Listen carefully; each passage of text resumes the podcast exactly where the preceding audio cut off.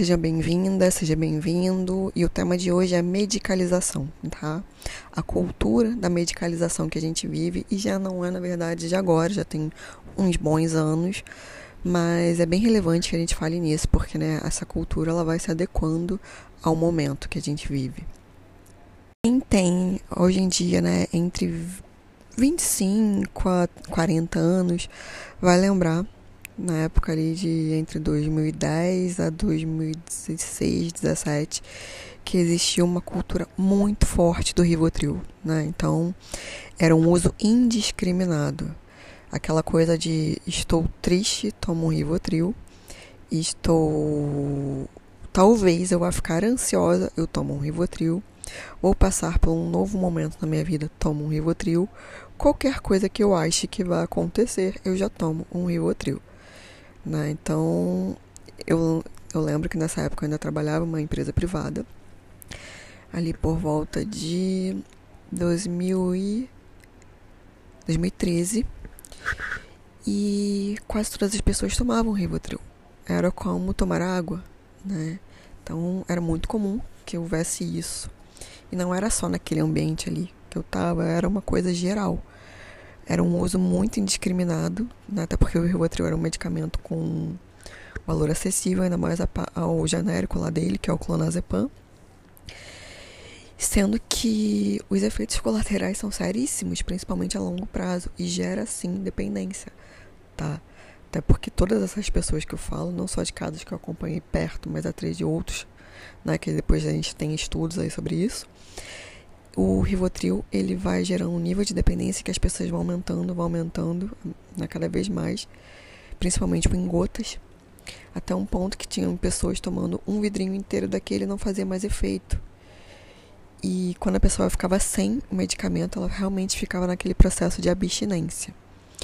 Então, assim, temos questões aí sérias, né, que a gente tem um reflexo da nossa sociedade atualmente. E isso continua acontecendo se a gente reparar que é não querer lidar com as próprias questões emocionais, amortece através de um medicamento, né? Porque o medicamento ele dá uma amortecida emocional. Então a pessoa amortece isso, tem uma solução mágica entre aspas para né, para aquele momento ali, para qualquer dificuldade que seja, e vai empurrando com a barriga e jogando as questões emocionais e os problemas para baixo do tapete, sendo que uma hora isso aparece. E aí aparece realmente com uma depressão mais pesada com uma crise de ansiedade que pode, né, e piorando a situação, pode virar uma síndrome do pânico. Então, tem N questões com esse amortecimento emocional. E aí, passado esse período aí da, da coisa do Rivotril, a gente começou a ter o que depois? Ainda existe isso até agora, melatonina. Então, qualquer coisa ah, não, eu acho que eu não vou conseguir dormir. Melatonina. As pessoas estão tomando melatonina indiscriminadamente e tomando.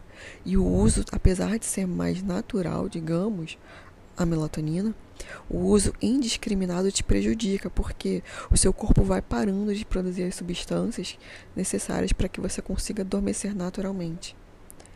Até porque tem outro ponto muito importante, gente a questão da insônia, de não dormir naturalmente, em muitos e muitos casos, existem questões emocionais profundas que, se tratadas, você consegue resolver. Por isso que eu falo que é uma forma de amortecer emocional, tá? E, e quando a gente está em um processo terapêutico, é facilmente detectado por um profissional, né, um profissional que for sério, se a questão daquela insônia, ela realmente tem alguma causa orgânica, né, como alguma doença, alguma coisa assim, ou se são apenas questões emocionais que tratadas vão colocar aí o fluxo né, normal do sono dessa pessoa, desse paciente. Então, gente, muito cuidado com algum tipo de profissional que já te medica de cara sem saber quem você é, sem te olhar de fato. E isso tem acontecido justamente porque é mais fácil, né? É mais rápido pro profissional. E também é o que muitas pessoas querem, né? Tipo, soluções rápidas e mágicas.